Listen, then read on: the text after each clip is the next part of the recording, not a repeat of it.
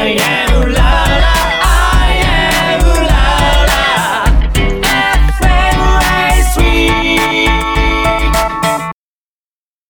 FM レディオエルラ皆さん、こんばんは。一級雑談師のケイ竹内です。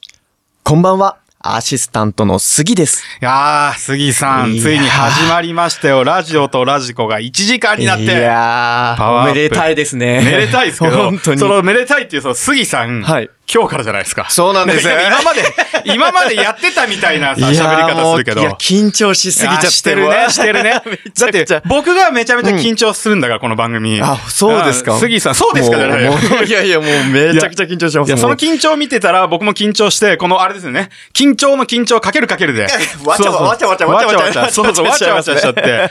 もう本当、あの、この間ね、はい。2時間の生放送をさせていただいた時に、杉さんとは初めてここでお話ししたんですけど。そうですね。どうでしたか？楽しかったですか？いや、楽しかった。楽しかったんですけど、はいでもやっぱその時も緊張してたりとか、はいあとはそうですね、自分が話そうとしてたこと、はい順番ぐちゃぐちゃすぎちゃって、えーやべえな、これ、と思いながら、いややってましたよ。いや、良かったですよ。生放送の時と、あれ生放送じゃないですか？これ今はい収録なんですけど、はい緊張感はどっちが変わらないですか？あんまり。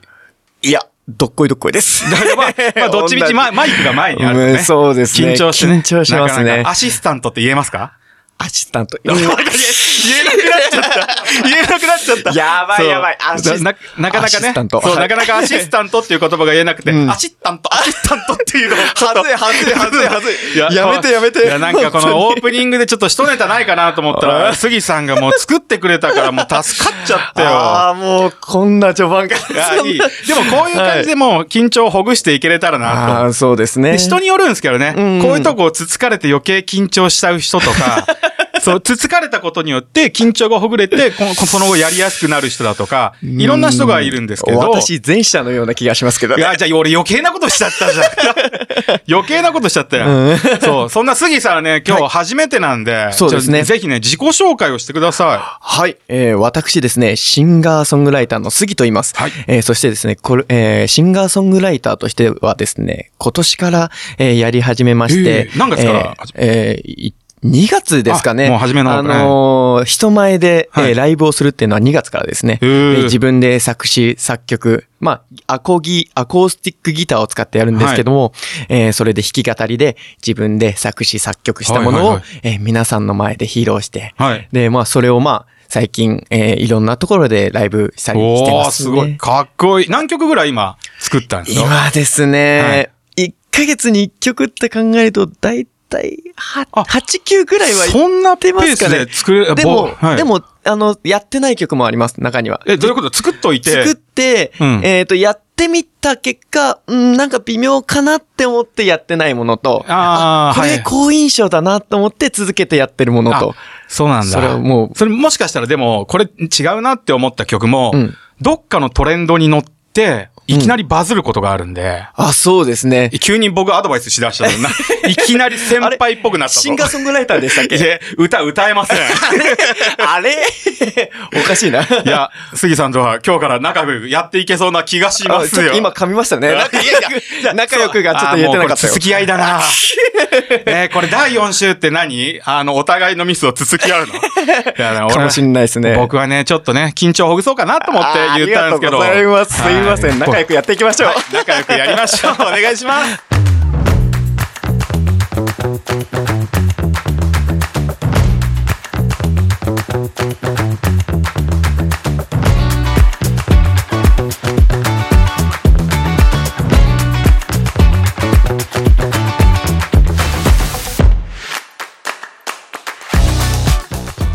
改めましてこんばんは、ケイ竹内です。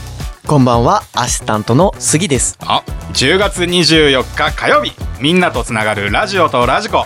この番組はジャンルに関係なく万物の一点のものにスポットを当て掘り下げていく情報バラエティ番組です。はい。アイうらら FM より今夜もお送りいたします。イエーイ。イエーイってそういう そういうノリなんだ。もうねあのいきなりだからさ。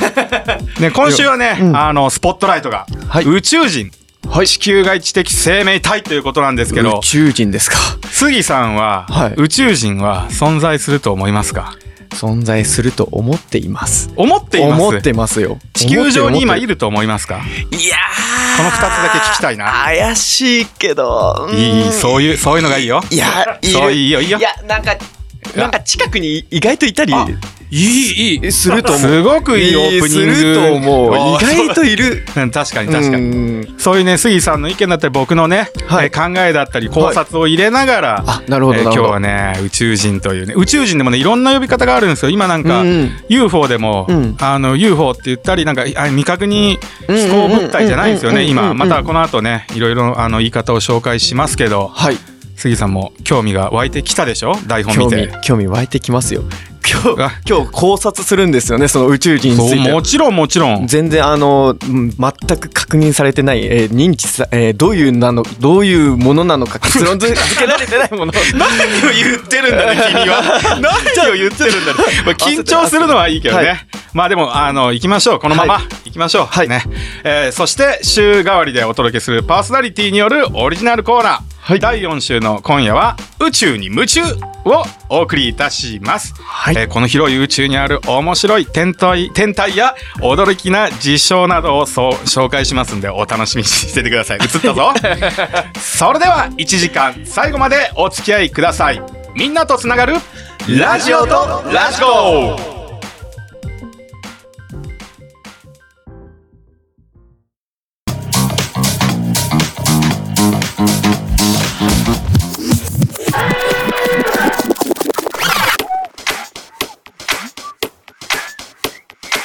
レデュエルラジコ。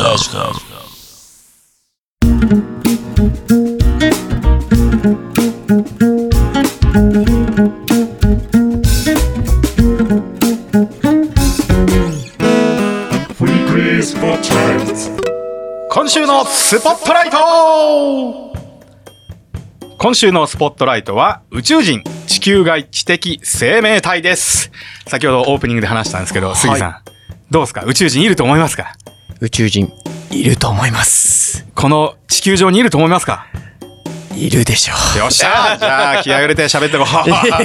ね緊張ほぐして。はいわかりましたねうん宇宙人って言うと、まあ、まあ、有名な宇宙人だとグレー宇宙人っていう、あの目が大きくて、うんうんうん。あの元のモデルがその1968年のうんうんうん2001年宇宙の旅っていうスターリー、あスタンリー・キューブリックの映画で出たのが元なんですけど、はい杉さんの年代は知ってますか？今、いおいくつでしたっけ？今26です。?26 歳の杉さんは2001年宇宙の旅をご存知ですか？いや、知らないですね。あ知らない全く知らないです。初でもめて聞きました。、そのグレー宇宙宙人って目が大きくて頭が大きいってイメージ。銀銀色のやつですよね。そうそうそう銀色でよくこう、イラストとかにこう、そうそうそうです、そうで。すあれが本当あの、ん映画が元なんですけどあ、、そうなんですね。実はその宇宙人。人って、日本では、竹取物語って、まあ10世紀ぐらいの、すごい昔の竹取物語のうん、かぐや姫があれ宇宙人なんですよね。ん月から来た宇宙人っていう設定です。なるほど。なので日本でもうで出てるってことそう、ね。日本でもその時代からもう宇宙人の話は物語として出てるんですよ。ほ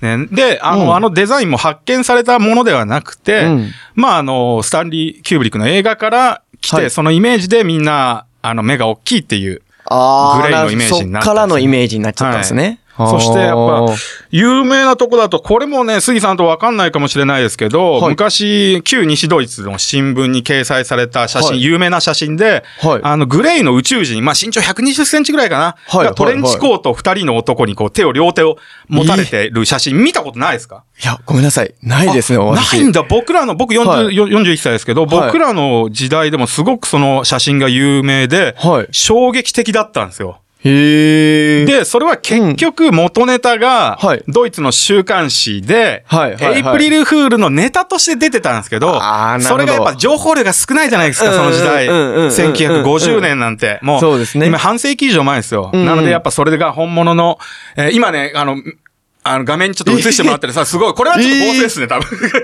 ガチャピンみたいな。いろいろ元ネタがあって、それやっぱいじくったりするんで。ああ、なるほど。ね、ガチャピンに変えられてるやつが出てきましたね、今。びっくりしました。そう、こういう宇宙人がまた有名で、へ えーここからね、人型なんですよね。そう、人型になってるんですよ、ちゃんとん。で、また、その後に、まあ、その、はいちょっと前ですけど、有名な事件で、ロズウェル事件って聞いたことないですか？いや、これもう全然聞いたことないです。えーもうこれも有名なんですけど、僕もその宇宙のことに関して、本当4年ぐらい前から興味持ったんで、うんうんうんその、何も宇宙のことか、宇宙人のことは知らなかったんですけど、うんでもロズウェル事件は聞いたことあったんですよ。あ、そうなんですか？1947年に、うんこれアメリカのニュニューメキシコ州ですかね。うんうんうんあのロズウェルってとこあるんですけど、はいそこに UFO が墜落して、米軍がそう回収してその宇宙、宇宙人を解剖したりだとか、はいはい。えー UFO を、えーいろいろ中身見て、は先端技術を盗み、盗み取ったっておかしいけど、うんうん。そっから学んだみたいな事件があったんですけど、へえ。まあ、それなんですか？墜落したところが見、見えたんですか ?UFO。いや、墜落したとこ見えたとか発見して、墜落してるのをもう知ってるのが。ええああ。発見して、要は米軍が回収してったっていう。それもわかんないですよ。うんうんうん真相はわかんないですけど、はいでもそれはめちゃめちゃ有名な事件ですね。へえ、全然知らない。もうこれ情報が多すぎて、あの、やっぱね、それね、本当盛大な町おこしなんじゃないかって うんうんうんうん結構言われてるんですけうんうんど、うんでも全然わかんないです。言う、あそこら辺は。ね。で、最近だと、はいあのー今年の9月、うんうん9月、本当つい最近ですね。はいはいつい最近に、メキシコで、はいえー宇宙人のミイラが発見されましたと。はい。発表がありましたこれは、これはなんか見たことあります？見ました。うん、見たことあります。見ました。ちゃんと、あの、人型の、本当そうに。そうそうそう。んんあれも見たそのます。、まさにグレー宇宙人みたいな感じなんですけど、うんうんうんあの、あれ、本当うんと、どうだ、5年ぐらい、2017年かな？に、はいえーペルーで発見したミイラを、うんその、UFO、UFO っていうか宇宙人のその研究家みたいな人がうん。持ってきて、あの、発表したんですけど、はい。いや、その人ですね、過去にちょっといろいろ、こう、事件というか、事件。嘘っぱちをやってまして、えーあんまり信用できないんです。今回のやつはなるほど、いろんなメキシコ、メキシコの医師たちが、うんこの X 線だとか CT スキャンを取ったり、うんもうそれこそ、あの、MRI をはい使って調べはいはいてはいはい、それでもう人間ではない。でも一つのちゃんとした骨からできてるんで、作り物ではない、みたいなことを言ってたんですけど、はいはい。その発見した研究、UFO 研究家の人ですね、はいえー前回もですね、このはい猿の遺体を使ったりだとか、猿の遺体？はい。なんかコウモリを使ってそこに仮木をつけたとかほうほうほう、ひどいのは、本当にこれちょっと問題になったんですけど、はい子供の遺体を、子供の遺え体。ー使って、えーその宇宙人だって発表して、はい結構その本当のその UFO 愛好家みたいな人からもはいバッシングを食らったぐらいの人なんですよ。来ますよ、それは。な、なのでね、ちょっと僕も、あんまり今回のこともちょっと信用してないかなっていう。でうんも、ニュース的には、かなり本物だみたいなことを言ってましたうね。ん。なので結構ちょっと、い最近のあのトピックとしては大きな情報かなと思って今日拾ってきたんですけど。信用できないところ多いですね。そう、昔はね、その UFO って言ってたんですけど、うん最近って知ってます ?UAP って言うらしいですね。最近 UAP って言うんですか？そうそう、未確認飛行現象っていう。昔は非確認、あ未確認飛行物体みたいな感じ。それで UFO だったんですけど、今 UAP、未確認飛行現象っていう風で。あの、ついにアメリカがですね、はい。その宇宙軍を作って、はい。もうこれリアルな話ですよ。はいその宇宙人がいるとか、はい UFO がやってきたとかではなく、はいもうこれから宇宙人が来ても、UFO が来ても、はい対応ができるように準備がしてあるんですよ。へ宇宙軍。本当にこれあるんですよ。え、それはなんかまあ、し侵略とかを防ごうとか、まあまあまあ、それもああると思うんですけど、うんやっぱ菌とか、ウイルスとか、やっぱ未知の、ああ、なるほど、なるほど。未知のウイルスがあるじゃないですか。はいはいはいはい。これこれ逆もそうですよ。はいあの、地球から、はい例えば火星だとか、うんうん。えー水星だとか金星うんに探査機を送ってるじゃないですか。はいはいはい、はい。あの探査機ってうん、全部めちゃめちゃ滅菌されて送るんですよね。ああ、もうアルコールとかされてる。アルコールってアルコール消毒。毒、まあまあそんな簡単なもんかどうかわかんないけど、要は高度洗浄って言って中も外もめちゃめちゃピッカピカの状態で飛ばさないと、万が一うん、その火星だとかそういうとこに生物がいたり、うん。いた時に地球のウイルスを持ってっちゃったりすると、そこの星のが絶滅しちゃうかもしれないって、そういう危惧して、うん。滅菌して飛ばしてるんですよね。なるほど。そこの生物が、はい滅亡するかもしれないってことね。そうそうそうそうあそのウイルスによって。そうそうそうそう。だ人間って、うん地球人って、めちゃくちゃ優しいなと思って。ああ。優しくないですか？だって、確かに気遣いできてますよね。逆にだって、もう宇宙人が来たら、うんもうさらわれるとかさ、うんうんそれぐらいのことを言って宇宙人のことをみみんなめちゃめちゃビビってるのに、うんうん。なのに地球人は、もう、綺麗綺麗して送りましょうって、こう、日本、日本じゃなくてあの、地球のウイルス持ってっちゃダメだから、もう完全に綺麗にして送りましょうって、そこまで心がけてるっていう。はいはいは素晴らしい星だな、地球。い。優しい星ですね。そう、優しい星だよ。優しいですよ。ね本当でもさ、宇宙人ってその侵略してくるとかさ、はいそういうイメージがあるんですけど、はい。杉さんどう？怖いとか、どんなイメージがありますか？怖いと思いますよ。攻撃的？うん、攻撃的なところあると思います。うんうんうんまあなんか、そういうホラーな、その、何？あの映画？うんう。うんん。あのあプ、プレデターとか。そうそうまあそう映画のねそういうの見ちゃうと、イメージがねちょっと怖いな。まあ、あとは、確かにさっき言ってた、連れ去られるっていう。そう、なんか、誘拐が。うん、グレイとかってなんか連れ去るイメージが強くて、うんうんうんもういつの間にか子供が連れ去られたりとあ、か。怖い、怖いなうん、ちょっと怖いな神隠しの原因が UFO だったりとか。そうそうそう。まあ、あとはまあ攻撃的だとなんかビーム放ってくるとか。レーザービームをねレーザービームレ放ってくるとか。ーザービーム、一郎じゃないレーザービームだね。お？おじゃないよ。こういう、ちょっと、もうちょっと面白い子がやってよ、やってよ。お？じゃないよ。お？おじゃないよ。戻そう話。まあすいません。でも本当、んあの、ほとんどのイメージが多分攻撃的っていうイメージだと思うんですけど、うんやっぱスピリチュアル界隈の人たちは、うん。愛。わかります？愛。そう。宇宙、宇宙人は、やっぱ高度な知能を持ってるので、はいはいはい。戦争がない。うん、うん。怒りがない。うん争いがない。うん。すべては愛でできている。素晴らしい。素晴らしい考えじゃないでねすか。でも映画とかだとあんま見ないですよね。そういう。そうですね。宇宙人が愛でやってくるって。だいたい戦争しますよね。そうそうそうレーザービームでね。そうそう 確かに確かにそういう戦いになっちゃうんだけど、だけどやっぱスピリチュアル界隈だとやっぱり愛、最後に残るのは愛っていう、なんかうの、んそこを考えるといろいろ素晴らしいなとなんか思って。、ET みたいな感じですね。そう ET 指と、指そう、先と指先そうそう、を合わせるっていう ET ね。。そもそもだって宇宙人ってうん、生態があるのかわからないんで、そんな ET で声が、確かいや、変な話する生と、他の星って大気があるのかどうかもわかんない。空気。うん要は人間の声っていうのは、うん。空気を、この声帯っていう喉のとこうんうんうんで、振動させて、その空気の振動をはい耳で受け取って聞いて脳で処理するっていはう仕組みで意思疎通をしてるじゃないですか。はい。宇宙人の意思疎通、どうやって取ってるんでしょうかね。杉さん、それ考えたことありますか？考えたことないですけど。考えましょうよ考えせっかくこんな考えますよ、今。今、今じゃない。今台本渡した時に考えましょうよ、冗談ですよ。そういうこと。うん。俺はなんかテレパシーじゃない。そうそうテレパシーってイメージありますよね。簡単にはもう脳から脳、うんうんもう、うんえーっと、なんか電波信号を送って、テレパシーで脳脳の中でこうん。う送られるイメージははい。強いですよね。確かにそういうテレパシーとか、うん。まあ、人間だと音のあ音波っていうのはあれなんですけど、うんうんまあ、例えばイルカとかだったらまたね、ちょっとまた周波数が違うだけとか、うんうん。その周波数の問題もあるんで、はいはいはいはい。何で意思疎通をしてるかがわからないっていうのがちょっと怖いですよね。うん。確かにそうですね。まあその意思疎通が地球人とできるのかもわかんないですけどね。そうですよね。確かに。まずそこ、だって英語とか日本語とかそういう問題じゃないじゃないそう。だってさ、空気で拾そう一応グレー宇宙人っていうのは耳みたいなのがついてると思うんですけど、要は空気の振動を拾う部位が体にあるかどうかっていうところから考えないといけないんですよね。そうですね、そうですね。ここは地球は大気があるんで、大気を利用して振動させて意思疎通を取るっていうんだけど、うん他のところはわかんないじゃないですか。うんうんうん気圧も、今まあ地球をまあ1気圧、1気圧として、うん例えばもっともう100倍ぐらい気圧が高かったら、うん。ね、もっと姿も全然違うし、うん大気がなかったら潰される部分、見た目も全然変わるじゃないですか。小さいかもしれないですよね、そそうそうねの方が。まあ大気によってとえか。えそれでもしかかしてあのグレー宇宙人はちっちゃく、あれが本物かわかんないですよね。え え小人みたいなのが今、うろちょろしてるかもしれないですよね。そうそうそう。小さくなってる。るかも。進化の末がちっちゃくなってるかもしれない。人類って、どうん人類って進化するごとに身長まあ大きくなってるじゃないですか。うんうんうんだけどこれから進化していくと、はいどんどんどんどんちっちゃくなるんじゃないかなってことも考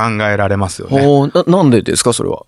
や、だから進化するエコ、エコですね。エコ？エコ。要は、その、うん。資源って限られてるじゃないですか。はいはいはい。なるべく、この生きてるものがちっちゃければちっちゃいほどうんエネルギーを必要としないんで、うん省エネルギーでなるべく地球を回していく、その人類をつなぎ止めていくってはいくと、どんどんどんどんちっちゃくなって、地球の資源をちょっとずつちょっとずつつまみながらいけば。じゃあ食べ物とかもちっそうそうちゃそう。くしちゃっだて。食べ物は大きくしていいですよ。ああ、難しくないですか？それ人そう。人間、人間パターン、そうそう、いいんだよ、いいんだよ。栽培するのむずい。そう、大きい、その大きい栽培するなんか、その頃には多分、ね、できるから、ブドウでっかくして、うん。ブドウ一粒がうん、どうだろう、うんと、バルーンぐらいバルーン。ああの で、まあちょっと大きいですねめちゃくちゃでっかいバルーンぐらいの大きさにして、はいもうみんなでパーティー。おい、おい、今日ブドウだぜって、マジかよ、100人集めようぜっていう時代がもしかしたら来るかもしれない。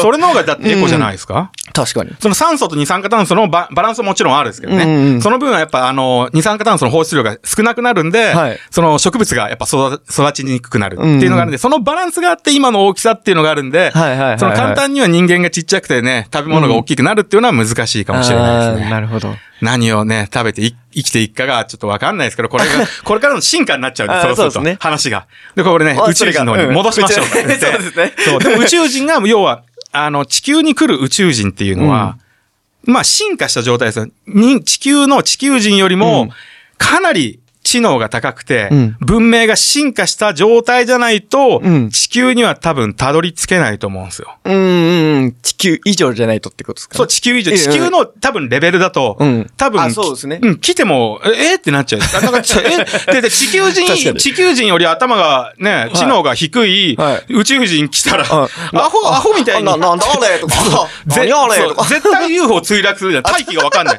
大気の、大気圧がわかんないから。確かにおーなんか着陸するけど、おー空気こんなもんが、おいよ、ガシガシャー何も。あーってなって。もしかしたらそれがロズウェル事件かもしれないですけどね。あそれそこに繋がるはい繋がりました。そこでもね、これがね、本当に僕はね、まあ宇宙人がね、今もう地球にいるって信じてる人もいろいろたくさんいると思うんですけど、はい僕はまだ地球には、みあの、知的生命体、あの地球外の、うんはたどり着いてないと思ってるんですよ。え、なんでですかそれな、なんでですかって、それをね、また後半、あの、なぜ宇宙人 はいと遭遇できないのかっていうのを、はい二人でちょっと考察していきたいなと思うんですけど。うわ、楽しみですね、こで、れ。ワワクワクするでしょ？ワクワクするでしょ？今すごい自分でラ自分たちでラジオやってて、うんこんなにワクワクするって、なかなかないですよねね。自分たちで想像して。そう。で、リスナーさんも、うんもちろんワクワクしてもらわないといけないんで、僕らでわーって盛り上がっちゃダメだから。そう そこがラジオの難しいとこあの。リスナーさんもちゃんと想像してくださいよ。そう。皆さんで、大事です。そう、皆さんで本当考えましょう。うん宇宙について、宇宙人について。そうですね。ね。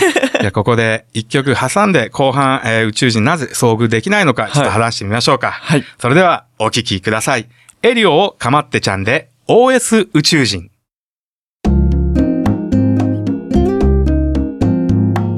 レ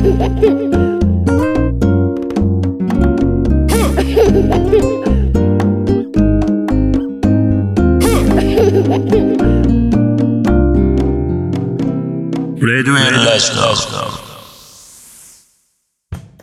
お聴きいただきましたのは、エリオをかまってちゃんで OS 宇宙人でした。知ってますかこの曲？いや、知らないです。あ全く知らないですか？全然知らないです。あの、アニメの曲なんですけど、はいまあ宇宙とはそ、そんな関係あるのかな？何のアニメですか？えーっと、アニメのタイトル忘れたんで、それを聞かないでください。ごめんなさい。あわかりました。ごめんなさい。すいませんでした。さすいませんでした。で、あの、これをね、あの、有名なアニメなんで、ぜひね、あの、OS 宇宙人でググればすぐ出てきます。はい。聞いてみます。はい。第4週担当パーソナリティの私、ケイ竹内と杉がお送りしております、ラジオとラジコ。今週のスポットライトは、宇宙人、地球外知的生命体です。えー前半ではね、えーはい。宇宙人って、どんなの、まあ、歴史ね、うん。宇宙人も日本では10世紀頃に竹取物語のあの、かぐや姫がは、い。実は宇宙人だったとか、うん。まあ、杉さんは知らなかったですけど、有名なグレイ宇宙人、うん。ね、2001年宇宙の旅だとか、あと、まあ、あの、有名なね、あの、事件がありますね。事件があって、ロズウェル事件があったりだとうん。か、そういうのでいろいろ考察をしてきましたけど、ね。こからはね、うん二人で、なぜ宇宙人と地球人は遭遇できないのか。はあまあ、できないのかって、あの、言っちゃうとこの、実はもういるよ、あれは本物だよって言ってる人たちが、うんって思うかもしれないですけど、うん僕はちょっと、あの、まだ来てないと思うんで。宇宙人が来てない。宇宙人がまだ来てないんですようん。うんうんうんそれは杉さんはどうなんでしたっけ？え、来てると思ってます。来てると思う。来てるとあここで対立したじゃないですか、意見が。もう来てると思う、その宇宙人は今どこにいると思いますか？あの、まあ、さっきも言ったんですけど、うんやっぱり小さくなってるとか。見えない見えない。もう、んあの、分子原子レベルってういう。ーん、まあ、そこまではいかないかもしれないですけど、もしかしたらアリンコぐらいの大きさで、チル、チャチャチャチャチャチャチャしてるかもしれない。まあまあ、アリが発見されてるんだから、じゃあ発見されるんでしょ、それ。いや、その肉眼で。アリに擬態してるかもしれないですけどおね。、いい、いいこと言った。ありがとうございますありがとうございます すげえ上からだけいいことそうですよね。はい何かの動物に擬態しているとか、うん。例えばよく言われてるのが、うんタコとかイカって、地球の生命体じゃないんじゃないかってことをよく言われてるんですよね。ああ、なんかよくそういうのもありますよね。タコとかイカのイメージがついてる宇宙人。ああ、そうそうそうそう、うんあのイメージがあるうんもん、あるかもんだけど、でも、あのータコとかいいろんなものに擬態して、もしかしたら生きてるかもしれない。ああ。でもそれは水さんの。の考えですよね。そうですね。まあいろんな。アリは、まあアリは宇宙人。あ あり、あり限定じゃないですけどね。あ り限定じゃないです。はいあの、いろんな、まあ人だとか、あ、人？人もそうだえ、誰が宇宙人ですか？うんもう目の前にいる人。僕、僕ちょっとあのグレー宇宙人っぽい顔してるかもしれない。あまあり、あまりにももう饒舌すぎちゃって。あ宇宙人のことについて。宇宙人、おやおやおやおやおやおやって言うから。ただ早口なだけで。そういう、そういうことかと思って。早口なだけで。あ、違いますそうそうそうそうそれはあの、あの、宇宙人では地球語を喋ってるんで、僕は。ああ、そうかそうかそうか。なるほど。でもね、あの、うん外見はちょっとね、宇宙人っぽいですよね、僕。自分で言っちゃうのもあれですけど。でもさ、うんその、人間の目で、うん要はアリだとかタコだったら見えてるってことじゃないですか。光が当たって、うん光を、えー眼球の中に入れて、うんで、人間の脳で処理して見えてる。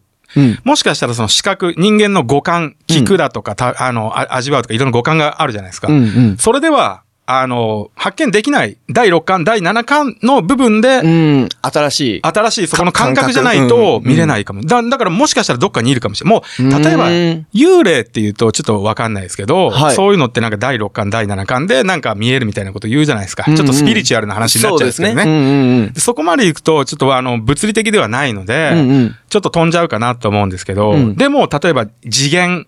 次元まあ、まあ僕たちが住んでるのは4次元って言われてるんですけど、はい。そのまあ3次元、時間も入れて4次元の中からちょっとはみ出て人間では、えー観測ができない次の次元に行ってる。一応、物理だと、量子力学だと、この世の中って11次元なんですよ。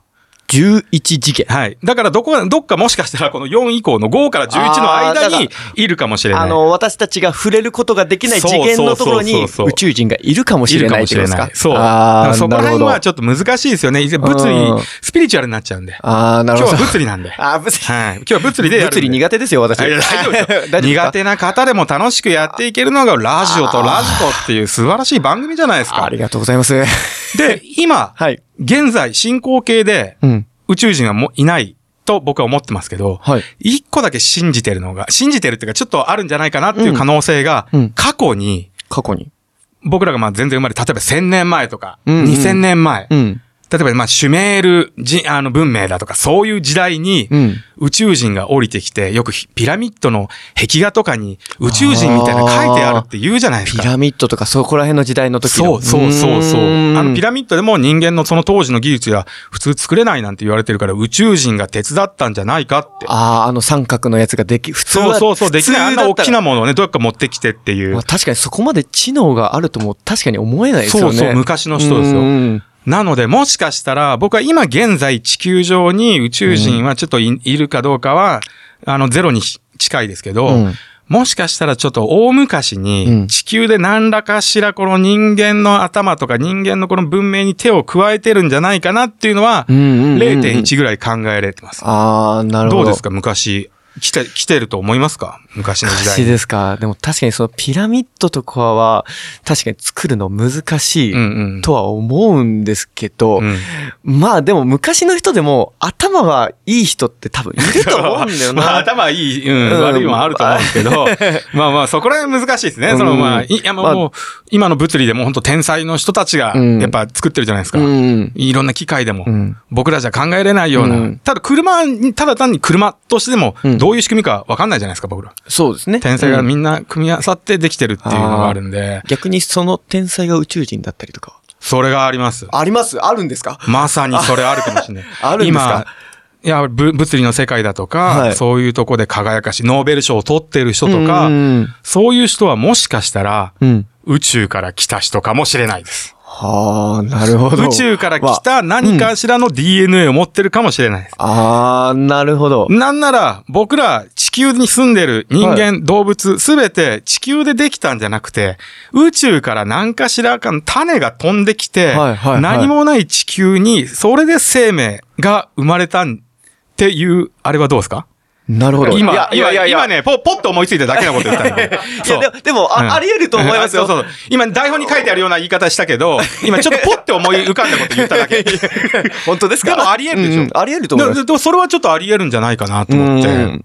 すごい、あの、それも今いい説だなと、自分でちょっと納得してしまいました。自分で言って自分で納得しました。でもね、これね、うん本当物理の頭がいい人が、うんそれあの、計算してうん、宇宙人がなぜ来ないかっていうのも結構、あの、数式にしてる人もいるんですよ。数式。そう、昔、その、まあ、本当あの、1950年とかの本当、はい。すごい昔の、あの、話なんですけど、い。エンリコフェ・フェルミっていう、はい。物理をちょっとかじってる人は聞いたことあると思うんですけど、が、こう、昼ご飯を食べてる時に、このはい。同僚と、宇宙人となんで会えないんだろうって、ポッて言った言葉がきっかけで、そっからみんながなんでだなんでだっていう、へーそんなフェルミのパラドックスって有名な言葉があるんですよ。フェルミのパラドックス。はい。その時代にもなんでだな、かっこいいですよね。かっこいいかっこいい。フェルミのパラドックス。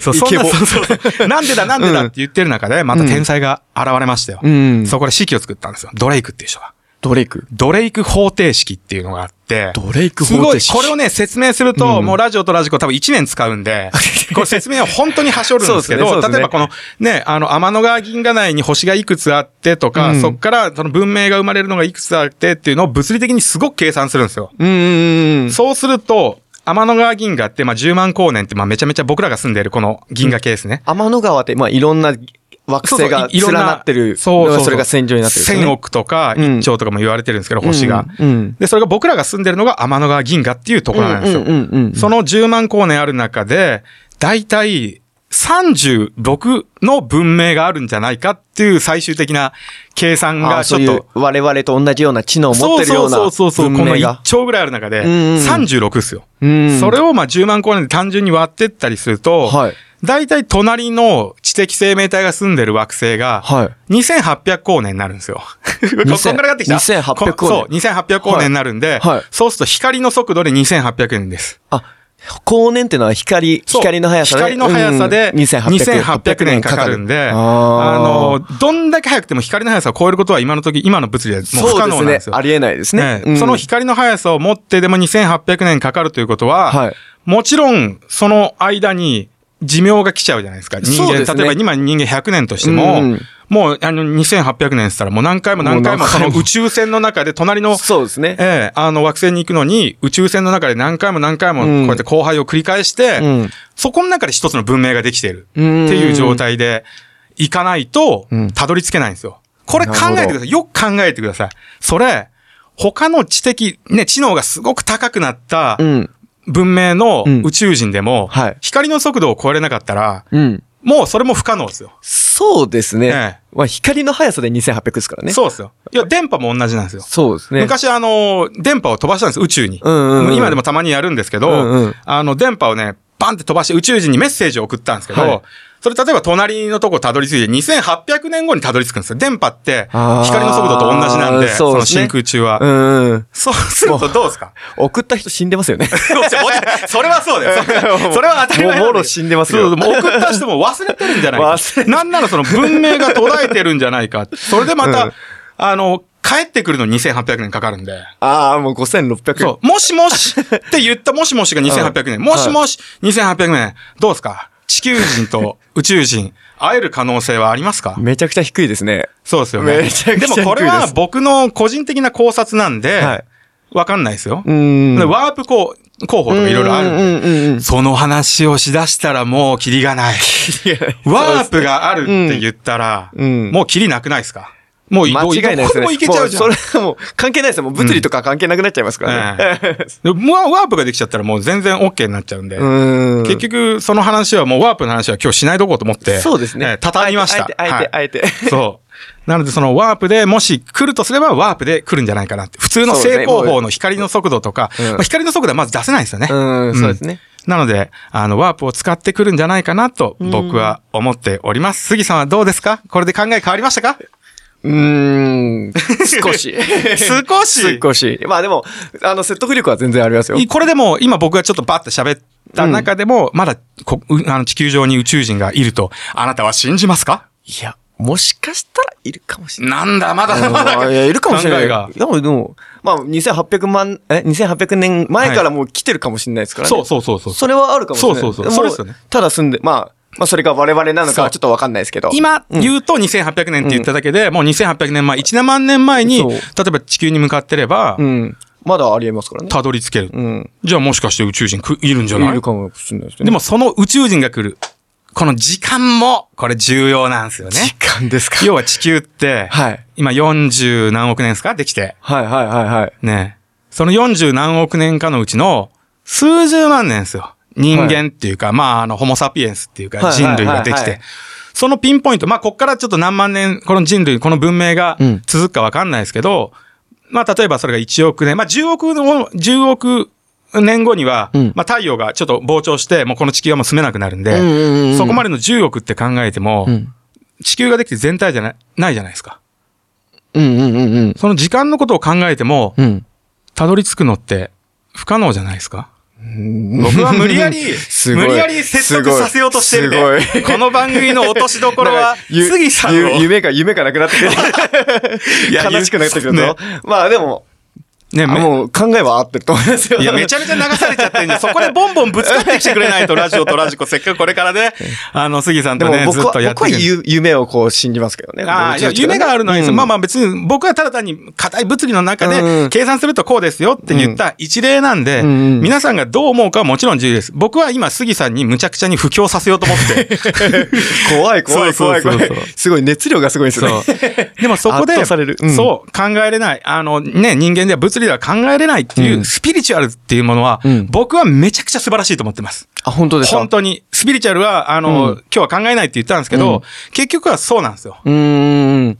まあ、そのスピリチュアルで、まあ、こう、想像してできたものそうそうそうなりますからね今、物理で見えてるだけなんで。うーん。見えないものを信じるってことは、僕めちゃめちゃ大事なことだと思うんで、なるほど。宇宙人が見えなくてもう、ん。いるよって、神様見えなくても、うんいるよって、信じるのは、超大事だと思います。確かにそうですね。まあ、もう近くにいるかもしれないですからね、そう今。あもう見えない次元のところでいるかもしれないですからね。そうそう空から見てるかもしれないですよね、そう。もう。なので、世の中、物理ではありません。見えない宇宙人、神様。結果それ？ね結果それ？う結果見えないものを信じて、皆さんね、幸せに暮らしましょうというね、すごいオチです。平和だな。平和です。以上、はい。以上、今週のスポットライトは宇宙人、知的、あ、地球外知的生命体でした。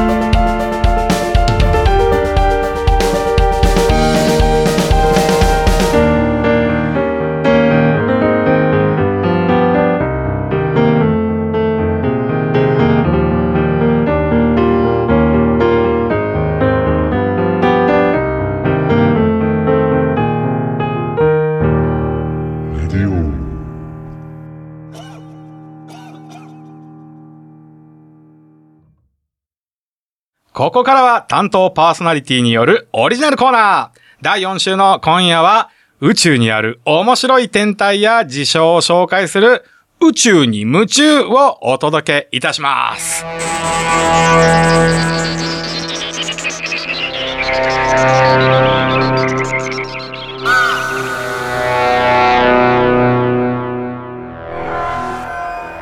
今夜ご紹介するのはみんな大好きなツッキームーン。月好きでしょ。月好きですよ杉杉さん、月好きでしょ杉月好きです。次、次、次、次。杉月好きです。えー言いにくい。でも本当月って一番身近な、まあ、天体、地球以外の。そうですね。身近な天体じゃないですか。うんまあ、あの、私たちからみ、み、あの、月見るとすごい綺麗ですもんね。満月とか。綺麗綺麗、うんもう満月ね。この、この時期も特にね、うん秋は。もうそれ好きなんですよね。綺麗な月見るの。ああ、そうなんだ。うん、月、好きですね。それうまく言えなくなってるね。やべ月って言っちゃったあーそうそう好きのそういうコーナーだぞ。うんもう夢中になってる。もう杉さんが夢中になってる。月と月混ざっちゃったよまあでも今までね、月なんてそんなね、何気なく見てたぐらいしか、を考えてないですよね、普通。そうですね。そのね、月のね、知られざる真相やね、都市伝説なんかもね、紹介したいなと思っています。まず、基本的なえ情報ですけど、月ってはい。大きさわかりますか？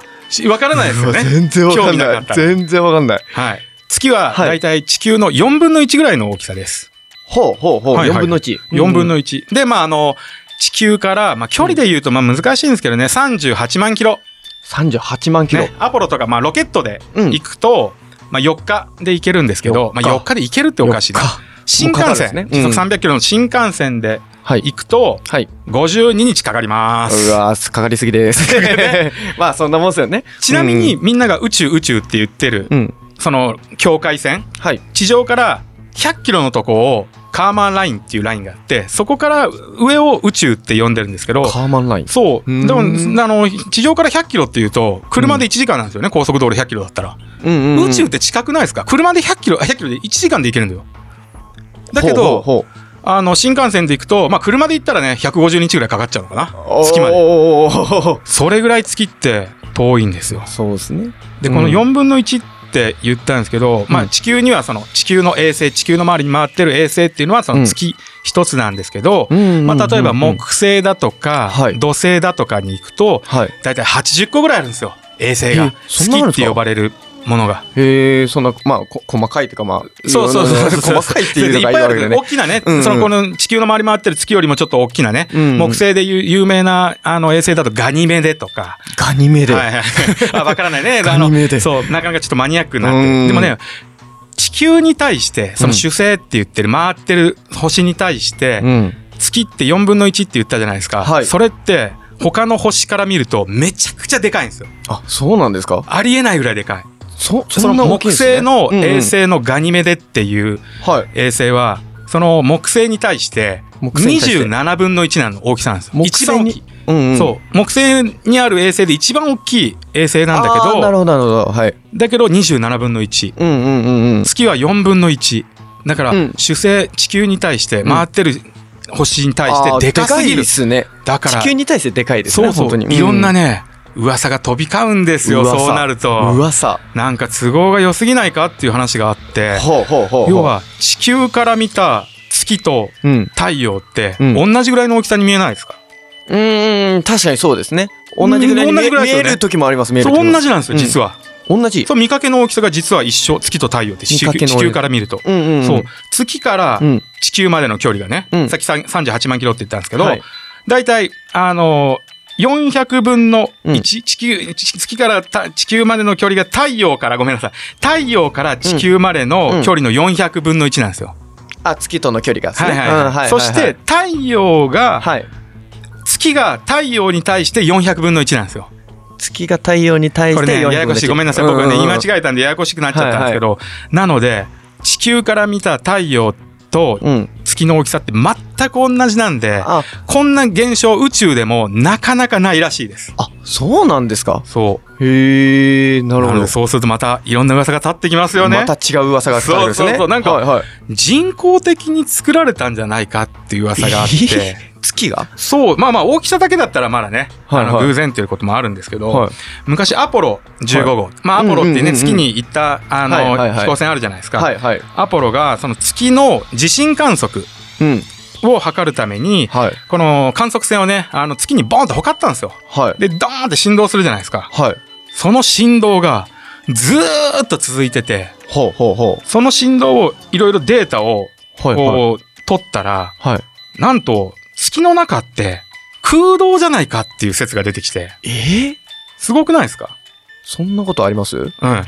で、うん。表面がチタンなんですよ。チタン？うん。あの、ガンガンっていう。あ、めっちゃ硬いやつ？めちゃめちゃカめっちゃカチカチ。チカチなんだ。めっちゃめちゃカチカチ。で、なので、月って、クレーターがめちゃくちゃ浅いんですよね、普通に。あの、普通、隕石が落ちてきて、はいクレーターできるじゃないですか。はいはい普通200キロ、300キロって深さになるのが。あ結構でかい。でかく深く。そうそうそう。それがね。ね、どんだけ深くても月のクレーターって深さ6キロまでしかないんですよね。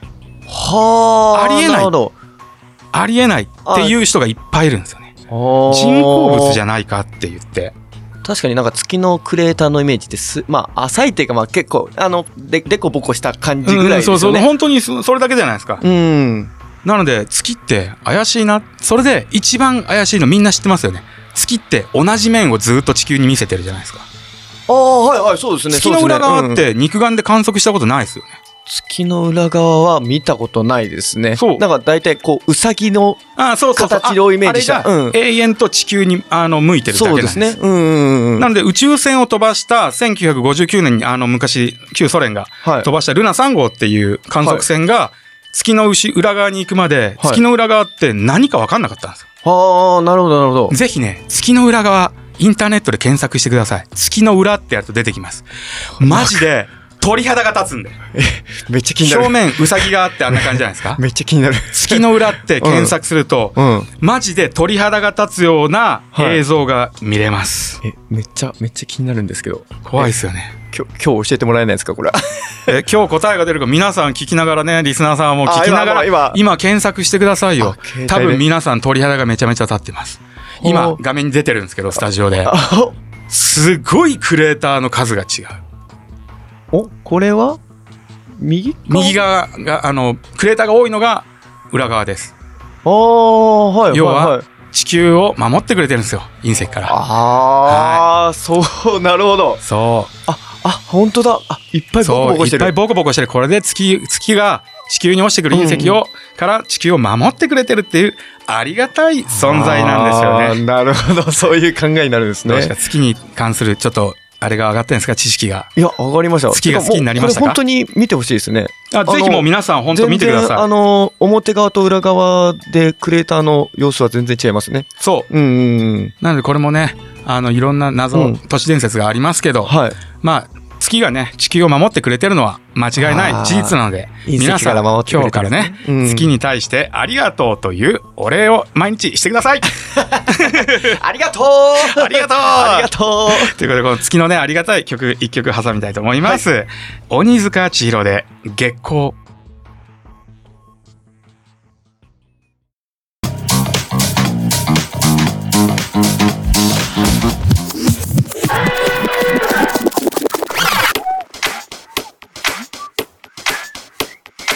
Red Whale Let's go. Once upon a time, a long time ago, there was a little girl called Bertha. She was always well behaved and worked hard at school to please her parents and her teachers. She was never late, never dirty, never rude, and she never told はい、アンドうらら FM よりお送りしてまいりましたラジオとラジコここで番組からのお知らせですラジオとラジコ公式サイトでは過去の放送をいつでもお聞きいただけるアーカイブがございます。スポットライトのテーマやジャンル、またパーソナリティでの検索も可能です。ぜひご利用ください。また番組ではリスナーの皆様からお便りをお待ちしております。えーそれぞれの X や SNS にありますお便り専用フォームよりパーソナリティへのメッセージや質問、内容に関するご意見などそんなお便りをお気軽にお送りください。ぜひぜひ。いっぱいお便りください。もう欲しいです、めおちゃくちゃ欲しい。便りって、うん。読んでやりたいじゃないですかやっぱそうラジオネームで何々さんからいただいて、えー、何々でとか言って、えーそそんなそんなねそんな気持ち悪いですか？もう気持ち悪い。そんな気持ち悪いですか？ちょっとちょっと今の気持ち悪かったですけど。でも本当にお待ちしておりますよ。うん、あのお便りはね本当うん。僕らがいただけると、うん、やっぱそれを元になんか台本作ったりだとか、うん。なんかそれを元ネタにして喋れることがいっぱいできるんで。そうでで読まれた方も嬉しいですよね、うん。ラジオのお便りって、そうですね。私たちも嬉しいですよね。僕らも、ウィンウィンじゃないですか。ウィンウィンです。ウィンウィン。ウィンウィンなそんなあのお便りをね、ぜひ皆さんからお待ちしております、お待ちしております。さあ今日のテーマは、えー何でしたっけ、えええ 嘘でしょ？嘘でしょ？宇宙人だ宇宙人あごめんなさい ごめんなさいごめんなさい。じゃあもうね宇宙宇宙しすぎて。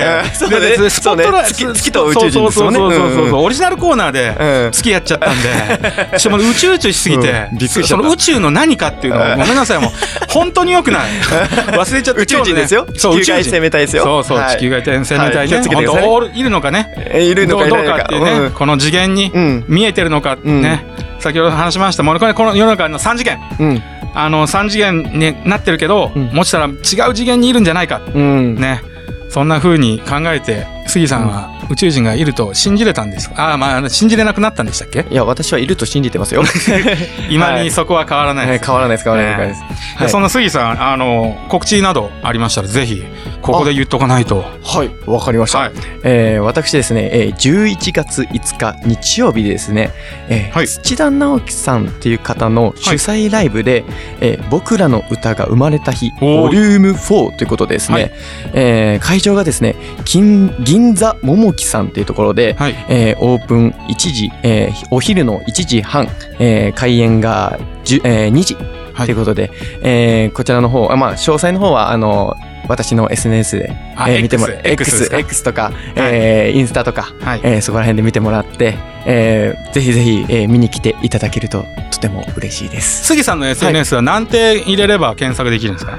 えー、っとですねちょっと待ってくださいね。アルファ、はい。えー M えー大文字の M はい。あもうあおある。あ、アットマークあごめんなさい、ごめんなさい。アットマ大丈夫。ーク、アットマーク、うん。大文字の M、うん。数字の9、はい。大文字の S、はい。小文字で N、は R です。ごめんなさい、すごい紛らわしいんですよね、これ。伝わりましたかね皆さん。これが X、X です、X。はい。はい伝わったかな？今うん、多分伝わってないと杉さんですね。楽曲とかあるなら、そっちの方で検索ヒットさせてもらえば杉さんの曲で「花粉」っていう曲あるじゃないですか花粉ちょっとエロティカルな 花粉、あれヒットしないですよ、実は。あヒットしてない？ヒットしない。あそこに持ってってくれればないやー、今、今、今ちょっと。なんで最後なよなよしてんの頑張頑張って作ってるんです、今。なんで最後の最後でそんななよなよしてるところあるんですよ。そうです。まあ、私のあるのは、えっと、エールって曲がありますね。あ杉エールで調べてもらえば。杉エールあーそう、杉エール。そう違いますこんな曲じゃないです。こんな曲じゃないです。あ違いますうん違います。違でいもます。杉エールで出てくるんですか？はい、多分出てくると思います。あ多分じゃよくないけどね iTunes とかそういうところでねはい、多分出てくると思いぜひます。検索してください、はい僕の方はね、えー、K 竹内一級雑談誌と調べていただければ SNS が出てきますインスタと X 出てきますので、ぜひ検索してみてください、はい。よかった。楽しかったね今日。楽しかったですね。はい、皆さん、あの、はい。宇宙、宇宙人のこと考えてくださいね。どなうんいう、どういう、どういう、どういう感じなのか。どういう。あどういう4回言ったけど大丈夫ですか 最後最後がっちり締めましょうよ、ね。すみません。えーありがとうございます。はい。さて、えー来週の放送は10月の31日火曜日になります、はい。えー第5週担当の谷ひろ子さんとアマンダさんでお届けいたします。お楽しみに、えー今夜のお相手は一級雑談師 K 竹内と杉がお送りいたしました。映画ではなくラジオって本当にいいものですねそれでは皆さんさよならさよなら。さよなら